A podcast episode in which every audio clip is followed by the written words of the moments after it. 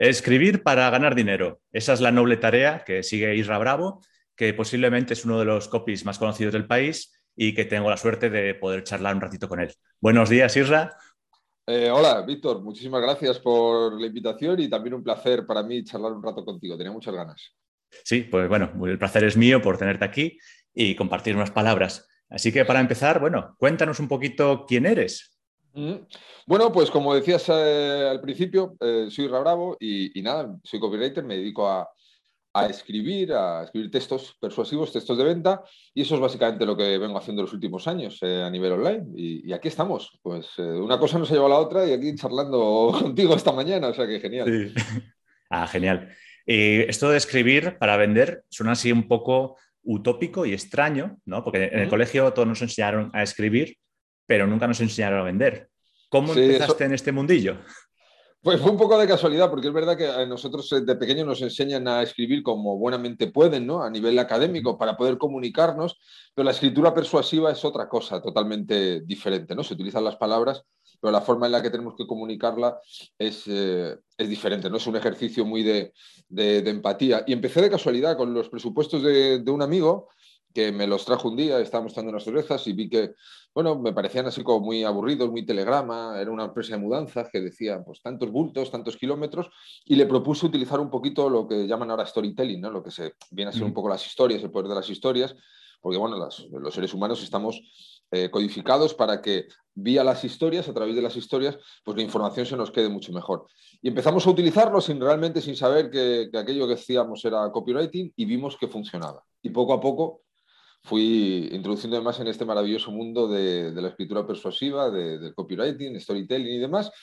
Y ya te digo, cuando empecé no sabía ni lo que estaba haciendo, pero vi que no solo era divertido, sino que funcionaba, que realmente la gente recibe la información mucho mejor cuando se la haces eh, en forma bueno, pues más, más entretenida y sobre todo planteándole enseguida los beneficios que tiene el hecho de estar leyéndote, etcétera, etcétera, porque hay mucho rumor de la gente no lee y no es cierto. Simplemente leemos las cosas que nos interesan. Eh, porque además tenemos tanta información que, somos automáticamente selectivos. Eh, nos llega tanto a través de móvil, ordenador, WhatsApp y tal, que, o es algo que va gastando nuestra atención o pasamos a otra cosa enseguida. Pero nos pasa en general con, cualquier cosa que, que veamos por la calle. Sí, o sea, empezaste con una empresa de mudanzas que debe ser de lo más aburrido que se me puede venir a la mente. Sí, no, no, a mí es que me encantan los sectores aburridos, o sea, más aburridos, más me gusta, ¿sabes? Temas así de maquinaria industrial, mudanzas, arquitectura, no es que la arquitectura sea aburrida, sino la forma en que comunican, igual que los abogados, ¿no? Los abogados muchas veces, con los que he trabajado mucho, hay que hacer un gran trabajo de comunicación porque la mayoría de las veces hablan solo para ellos, ¿no? Son como un abogado hablando para otro abogado, es difícil entenderlo. Entonces, cuando no entendemos algo, mm, nos aburrimos y desconectamos. O sea, eso es una cosa que, no vamos a poder evitar. Entonces, el trabajo de un copywriter, entre otros muchos, es el de aterrizar ese mensaje y hacerlo muy entendible para su público potencial que no sabe de leyes, solo necesita al abogado. Eso, Por eso lo contratas. Claro, eso es, eso es. Por eso necesitas al abogado, pero muchas veces lo único que te dice, eh, tu caso en buenas manos o, desde 1960. Ya, pero es que eso no, no, significa nada. Hay miles de páginas web así, comunican todas de la misma forma. Entonces, es difícil destacar y conseguir un negocio, pues eso, con rentabilidad y un negocio, eh, pues eso, con rentabilidad y personalidad y con una buena marca personal diferenciada. Y la comunicación, sea cual sea el canal que utilicemos, ya sea YouTube, sea eh, utilizar email marketing, ambas cosas, sea donde sea, la forma en la que vayas a comunicar es la que va a marcar la diferencia. Sí, y esto del copy, que a ver, para algunas personas le puede sonar nuevo, aunque lleva existiendo muchísimo tiempo, mm. ¿estudiaste para ser copy? No, la verdad es que, mm, o sí, eh, quiero decir, es un poco, em, a mí me empezó a apasionar el mundo, empecé del mundo del copywriting, entonces, claro, empecé a devorar cartas de venta, eh, estar en muchos sitios leyendo muchos emails. Entonces, digamos que la mejor formación que puede tener un copywriter es leer y escribir mucho. Por supuesto, puedes adelantar un gran camino si te formas con gente que veas que lo hace bien, porque eso siempre te va a poder ayudar. En mi caso fue muy autodidacta pero no, es, no lo vendo como un mérito de mira qué bien se me da. No, al contrario, mi formación es continua, yo no dejo de formarme. O sea, quiero decir, si miro la vista atrás, hace 15 días me di cuenta de que se había menos de lo que sé ahora y eso me gusta, me estimula mucho. Entonces, esa manera de ver gente que hace las cosas bien, de los que podemos aprender, cuando ves algo que dices, hostias, esto es un error y te confirman que, que no ha funcionado porque has visto algo, todas esas cosas es un proceso de, que te guste mucho lo que haces y, de mirar mucho, leer mucho, escribir mucho, equivocarte mucho y de vez en cuando que salga alguna cosa bien, ¿no? O sea, que todo, forma parte de un todo. Claro, el prueba-error y el ir aprendiendo poco a poco y viendo todo lo que hay en el mundo, que cada vez es más fácil gracias a Internet, todos estos medios. Es una maravilla Internet. sí, bueno, es una maravilla y un agujero del tiempo a veces. Ah, total, también. O sea, tienes que tener una disciplina porque si no dices, hostias, que llevo aquí tres horas que he hecho, aparte de leer cuatro periódicos que no me interesan y ver tal. O sea, hay que tener cuidado, sí, sí. Sí, y oye, una gran duda que me surge a mí con los copies. ¿Usáis Word? Eh, yo sí, personalmente. Sí, sí. Es más, eh, yo soy disléxico, por tanto, lo necesito como herramienta de trabajo para que me vaya corrigiendo todos los saltos y palabras que voy cambiando, letras y tal, porque así escribo a mano no, no se me entiende. Es decir, si voy a dar una ponencia en directo y tengo que escribir alguna pizarra, yo nunca uso presentaciones. bueno, pues tienes que escribir algo. Tengo que llamar a alguien del público para decirle, por favor, puedes escribirlo esto, lo digo para que la gente lo pueda entender. Así que para mí el Word es, eh, es mi mano derecha, o sea, que decir, es imprescindible. Sí, genial. Y bueno, eh, comentas que bueno, ahora escribes un montón para vender, pero también has escrito un libro. Sí, eh, sale en febrero. He escrito un libro que habla un poco sí, de esta trayectoria de los últimos años, donde bueno, pues se habla un poco eh, de, cómo arrancó el negocio, las cartas de venta que funcionaron, la historia aquí detrás de cada carta de, de venta, cada página de ventas, para que nos entienda, pues yo hablo de carta de venta, que es un poco el lenguaje un poco que se utiliza dentro del mundillo, pero alguien que nos pueda estar viendo ahora, pues lo que es una página de ventas de Internet donde se vende un servicio, un producto, un curso, lo que sea.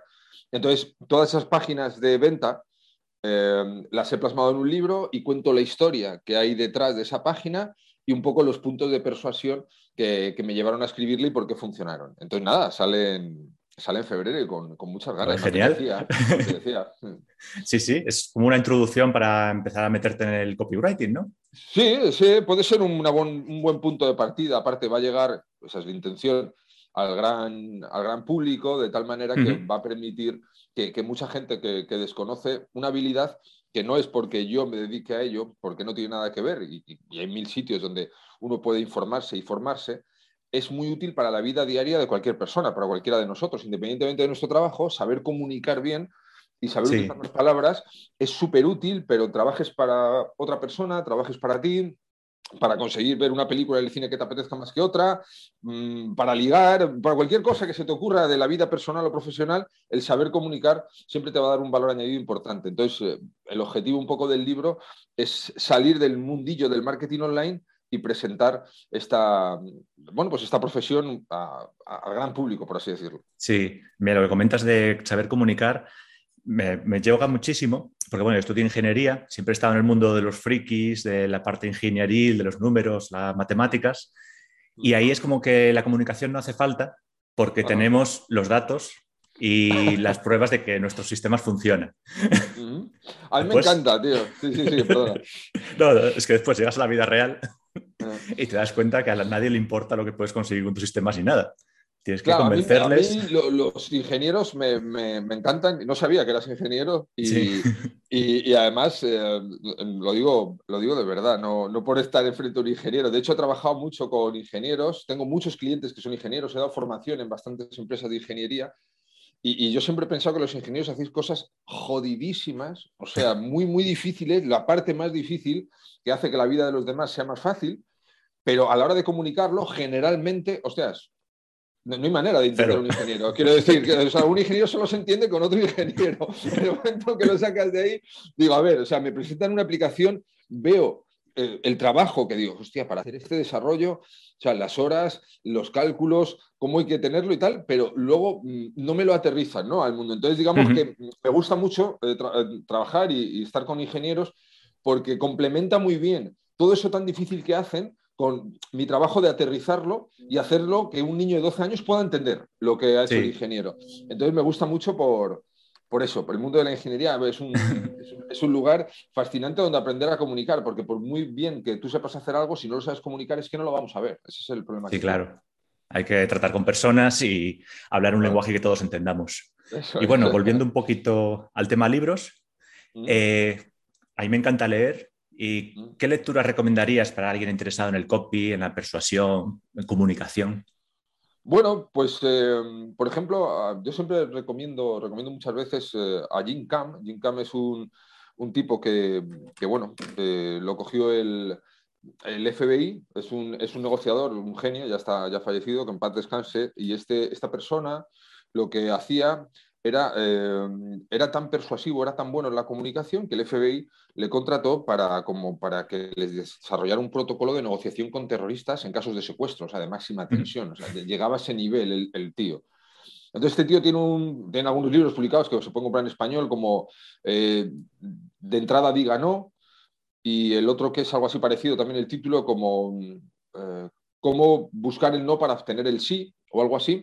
Son libros muy entretenidos de leer, muy fáciles y se los recomiendo también a cualquier persona. Mm. No es que sean de copywriting en sí, pero van a ayudar muchísimo a cualquier persona a poder comunicar muchísimo mejor. Y luego, por ejemplo, pues por decir algo también en español, que siempre nos vamos fuera, pues el de Santiago Rodríguez, de Marketing Directo, ese libro, es una maravilla, es uno de los mejores libros sobre copywriting eh, que se puede leer. Y, bueno, pues está en español y es una, es una leyenda ¿no? dentro, de, dentro de este nicho y, lo recomiendo, recomiendo la lectura de este libro también. Sí. Eh, bueno, comparando un poco mercado anglosajón con mercado español, ¿crees que hay mucha diferencia en la forma de comunicar entre Estados Unidos, lo que puede ser España, Latinoamérica? Sí, en, Estados Unidos lo que tienen es que eh, para ellos la, generar ventas, generar riqueza forma parte de su cultura de una manera natural. Entonces, a la hora de comunicar, pueden permitirse, aunque venden muchas veces con muchos artificios que a nosotros nos resultan extraños, y es un peligro porque muchas veces veo aquí gente que coge exactamente el modelo y no se están dando cuenta de que aquí, incluso por temas religiosos, aunque no tenga nada que ver con la creencia de cada uno, es un poco por un tema cultural, ¿no? de, raíces, nos van a chocar ¿no? esa manera de comunicar.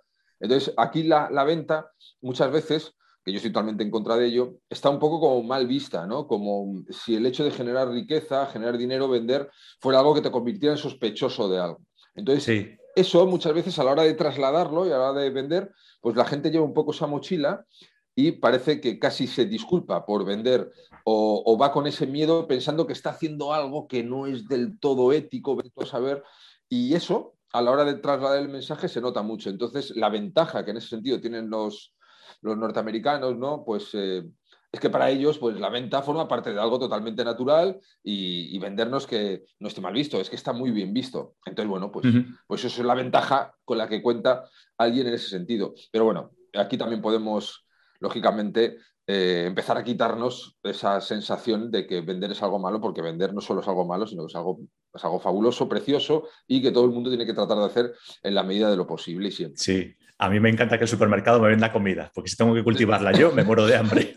Sí, sí, sí, sí, sí. Y, que el restaurante te siente y te venda la posibilidad de sentarte ahí a comer y no te diga, no, yo no te voy a vender nada, solo quiero darte valor y voy a entregar cómo puedes hacer tú las recetas y dar, no, no, no, por favor, esto sería absurdo, en, el mundo, en el mundo real, pues esto pasa también en el mundo online, ¿no? Muchas veces, no, no, no tienes que vender, tienes que dar valor y tal, pero bueno, si tú tienes un negocio, tienes la obligación de vender, o sea, es decir, no tienes otra opción, tienes que vender.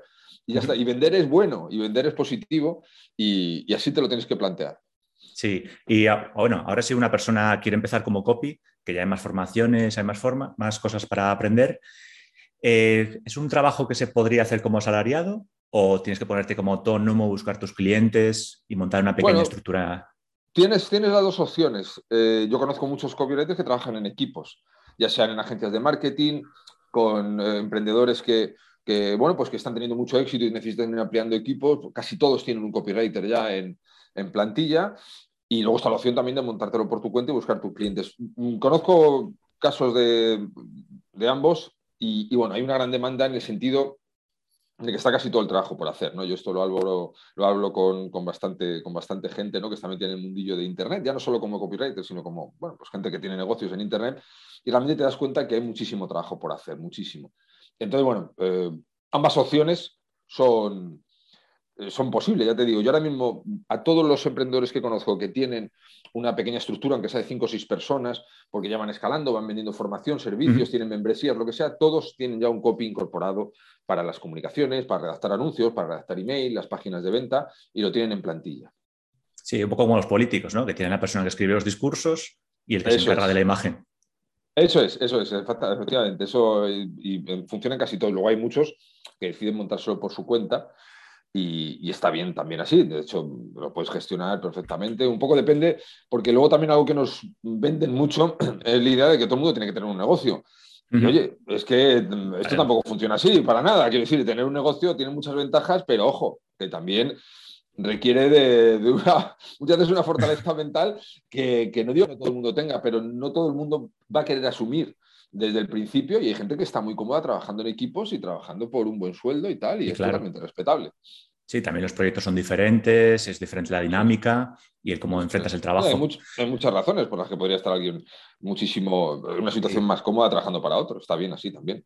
Sí, claro. Eh, y en tu caso, ¿cómo aprendiste a montártelo por tu cuenta, a ser empresario? Bueno, pues la verdad es que eh, yo tuve una suerte muy grande de que como soy muy torpe con la tecnología, dije, hostias, tengo que hacerlo lo más sencillo posible. Entonces dije, mm, tengo que coger gente que esté interesada en mi producto y enseñárselo de la manera más directa. Eso me llevó a tomar decisiones lo más sencillas posibles en todos los ámbitos. Entonces fui a una asesoría y me dijeron, oye, esto es lo que tienes que hacer. Empecé como autónomo, se encargaron, yo te mando a ti las facturas, te encargas. Contraté una asesora que no fui a precio, sino que entendí que me daba un valor añadido, que realmente me asesoraba, porque los temas fiscales, temas de empresa, yo ni idea. Entonces, bueno, pues tener ese apoyo, tener esa persona que me iba un poco diciendo, mira, por aquí no metas la pata, esto es lo que tienes que hacer, presentas esto, presentas esto otro. O sea, todo con un buen trato en este sentido y un buen día, pues me dijo, ya tienes que montar una SL porque el nivel de facturación ha subido. Entonces, digamos que aprendí de manera natural. Me dejé guiar en ese sentido eh, por alguien que sabía lo que hacía. En este caso es una asesora fiscal que me encanta y con la que estoy muy cómodo y fue la que me, fue guiando en los pasos digamos, más, eh, más ásperos del negocio, que es la empresa, papeles, eh, estatutos, cosas de estas que, que, tienes que presentar, notarías, firmas, todo esto. Pero bueno, al final, con alguien que te vaya asesorando en este tema, uno lo que se tiene que preocupar es de vender. Todos estos temas te los van a resolver. Sí, o sea, la parte legal o, mm. o, económica, contando con asesores, te lo llevan perfectamente. Y ahora, bueno, hablando un poquito de facturaciones, ya montaste SL por requerimientos. Mm. ¿Has llegado a generar lo que cuesta un Ferrari en un año? Eh, ¿Un Ferrari de cuánto es? un Ferrari anda en 200 y pico mil euros, en versión básica. Sí. sí. sí, Y podría tener con extras y eso, sí, sí. Se, se factura bien en Internet, sí. Nah, pues es genial. no creo que me lo gaste en un Ferrari, pero oye, si alguna vez tengo el antojo, joder, eh, está bien. De vez en cuando ves algunos coches por ahí que dices tal, pero luego digo, a ver, trabajo desde casa, vivo en el centro de una ciudad. tengo carnet, pero ¿para qué quiero el coche? Que luego es un coñazo. Sí, pudiendo alquilarlo. pudiendo alquilarlo, yo cuando, cuando tengo ganas de conducirme lo alquilo. No, no Ferraris, porque aquí los eh, concesionarios que tengo aquí cerca no, no llegan tan lejos, pero, pero un coche majo para, para pagarte un viaje y fuera. Sí, además en Asturias un Ferrari no es buena idea. No, muchas curvas. Claro, no, o un descapotable, macho. ¿Qué haces aquí con un descapotable? Si está lloviendo la mitad del año, ¿sabes? No, no. Aquí, bueno, el día de para Marbella, para, Puerto Banús, algún sitio de esos, sí. Sí, aquí, aquí, en Canarias yo alquilo de vez en cuando descapotables, porque la verdad que es un gustazo. Vas por ahí dando una vuelta y tal. Claro, y te, quitas El, te quitas la espinita con descapotable por ahí. Sí, sí. Y, y bueno, tú has tenido un montón de experiencias vendiendo de todo lo más raro que hayas tenido que vender?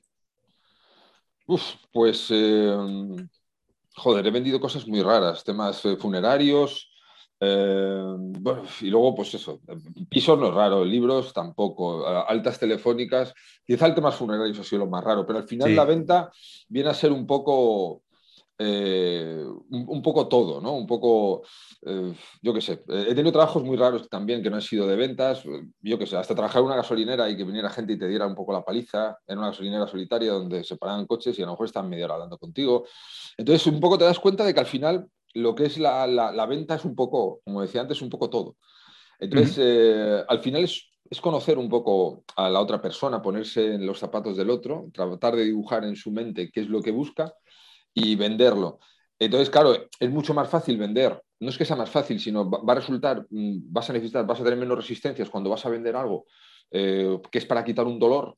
Es decir, porque los seres humanos actuamos enseguida para quitar un, dolor. Hay, servicios o productos que prácticamente están vendidos en cuanto salen porque están bien comunicados y solucionan quitar un dolor rápido que cuando vas a buscar un placer. Es, eh, muchas veces esto sorprende a muchas personas ya no, pero sorprende. Pero es cierto que es más difícil vender un servicio que, eh, provoque un placer que no que quite un, dolor. Perfectamente se puede vender un servicio que, lógicamente, que, busque un placer, pero mm, más que cosas raras es cosas que son más fáciles o más, o más difíciles de vender.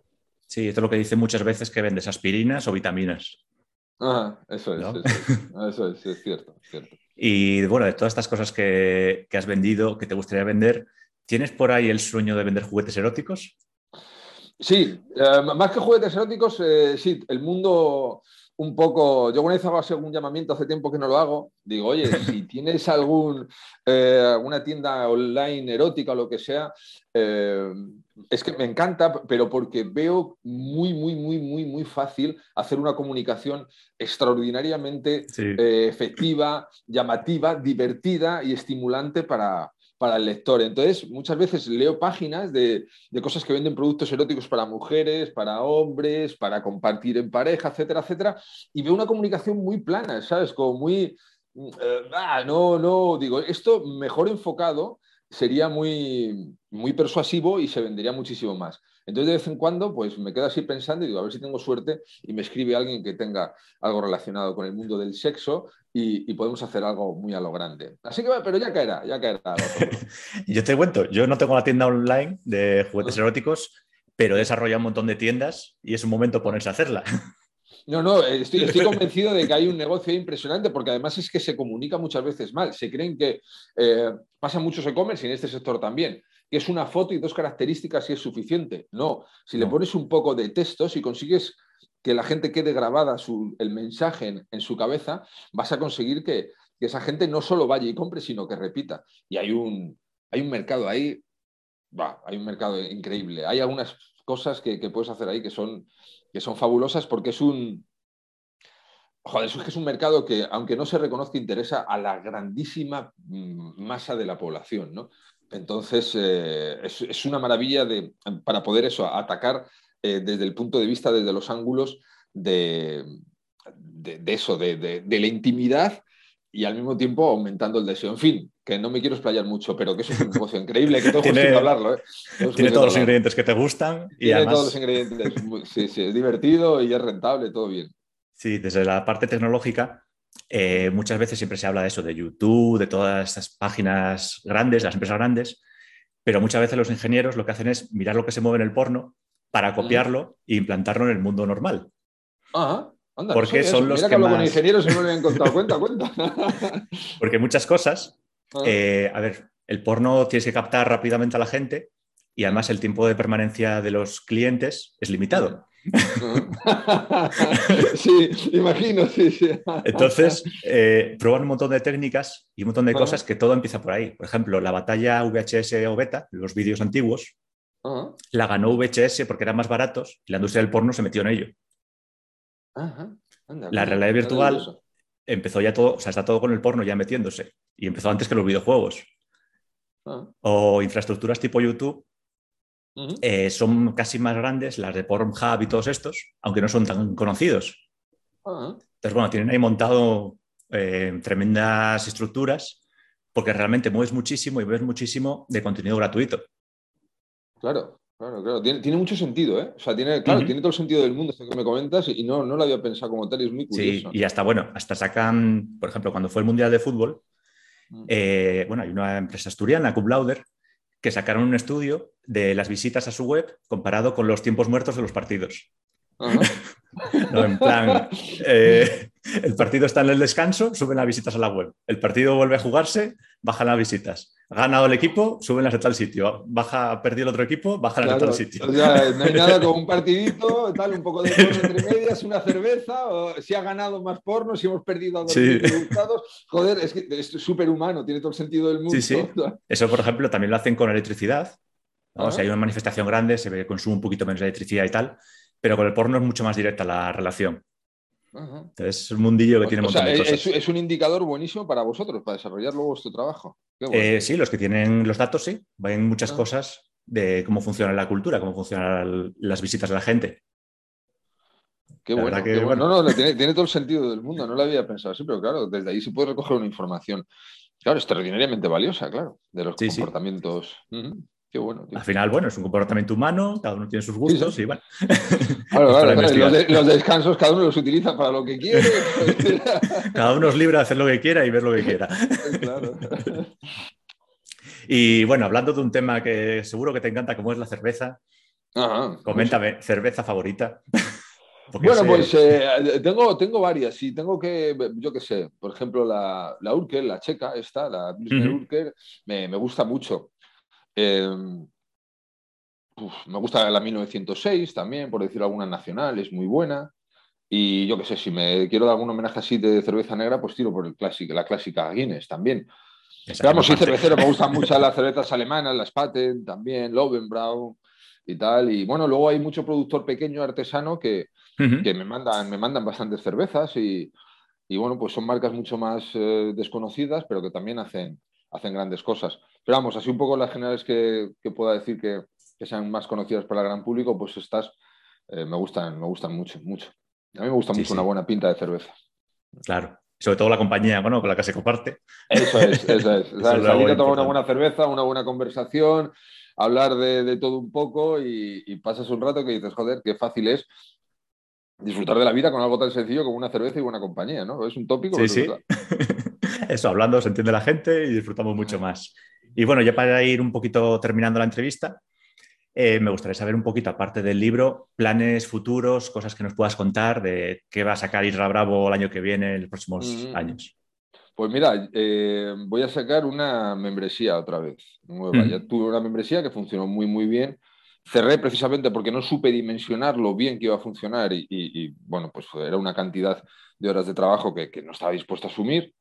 Y ahora eh, tengo intención de en enero sacar una nueva membresía eh, de producto digital. Y, en eso ando, con bastante ilusionado y con bastantes ganas de, hacer este nuevo proyecto que estamos ultimando un poco los retoques de la parte... Están los ingenieros haciendo el trabajo difícil. Y, cuando ya toda esa, esa, parte quede montada, lista y esté funcionando bien, pues verá la luz. Así que una nueva membresía es lo que, es lo que te puedo adelantar. Y además mm, creo que debe ser de las primeras veces o de las pocas veces, posiblemente si esto sale pronto, va a ser de las primeras veces que esto se va a escuchar. Quiero decir, porque lo tengo todavía, no por nada, sino que lo he comentado alguna vez muy por encima en algún email, mm, pero, pero poco puedo avanzar. Así que bueno, te adelanto que será digital, que en principio será en enero y que espero que, funcione muy bien. Es más, diría que es muy probable que funcione muy bien, pero no por nada, sino porque eh, una cosa muy importante que oye, pues aquí lo dejo para quien nos quiera escuchar y, pueda servirle, es que si tú escuchas mucho al público, lo que te está diciendo el cliente potencial, luego a la hora de sacar cosas te resulta mucho más fácil que encajen. Cuando tratamos de ser muy creativos, inventar y pensar algo maravilloso para ir revolucionando los mundos del mundo, hostias, nos solemos dar unas hostias importantes. Mejor escucha, macho, escucha al mercado y, da lo que quiera al mercado. Es mucho más rentable eso que tratar de eh, alimentar con algo nuevo, crear una nueva demanda. Eso es uf, es imposible prácticamente. Sí, eso es para empresas demasiado grandes y que en España no hay esas financiaciones. ¿Y ahora el mercado qué quiere? Pues el mercado quiere que no le saturen con contenidos. Es decir, tú entras a muchas membresías y tienes demasiadas cosas, demasiadas opciones, demasiados cursos y la gente se agobia. Y eso nos agobiamos ante eso. Eh, tenemos la sensación de no estar aprovechándolo tenemos la sensación de que se nos están escapando cosas, tenemos la sensación de que no llegamos. Eso va en contra de una membresía rentable. Así que ahí lo dejo, muy por encima, porque eso sería un, para hacer un, producto de pago, ¿no? Introduciéndolo mal, pero muy por encima. Y a quien quiera quedarse con el dato, eh, poco contenido y de calidad es más rentable que mucho contenido. Aunque este sea de calidad, porque es que aunque sea de calidad, no es apreciado cuando es eh, en demasía. Cuando tú recibes mucho de algo por muy bueno que sea, empieza a perder cierto valor para ti. Y eso pasa con la formación también. Así que mm, el mercado lo que está demandando son cosas muy concretas, poco contenido y accionable. Eso es lo que sin duda está demandando el mercado. Estamos saturados de Netflix, ¿no? Sí, sí, claro, es que todo tal, la Netflix de no sé qué, lo esto, lo tal, se hace con buena intención, pero tú entras a una plataforma y te encuentras a lo mejor, sin exagerar, 100, 80 o 200 cursos, cuidado, que es un jugar en tu contra. En contra de lo que pueda parecer, puede estar jugando en tu contra el hecho de que estés dando tanto, porque puedes estar, eh, pues eso, mm, saturando un poco a, la gente con la sensación de, mira, me voy a dar de baja porque es que no le saco provecho a esto. Así que cuidado con, dar mucho y mejor dar bien. Lo justo y adecuado, ¿no? En la cantidad. Eso es. Pues la, cantidad justa para que todo el mundo esté cómodo y no irnos a esas, eh, eh, pues eso, pues ya te digo, algunas veces una plataforma y 200 cursos y tal. Mm, sí, que ya te da pereza y ya cierras por no querer mirar ninguno. Eso es.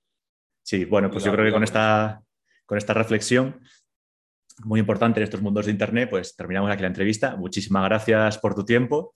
la verdad que ha sido genial. muy cómodo, está muy cómodo. Muchas gracias a ti. Me ha encantado y he aprendido mucho ¿eh? hablando contigo este rato. Sí, pues bueno, para más adelante quedamos, echamos una charla con cerveza, en persona, online, como sea. Si, es en persona la cerveza, mejor. Y si no, también online. De vez en cuando me echo alguna birra online. Todo sea por, por tomar cerveza. Cualquier excusa. pues muchísimas gracias, un abrazo y venga, el saludo. Hasta luego. Gracias, hasta luego, Víctor.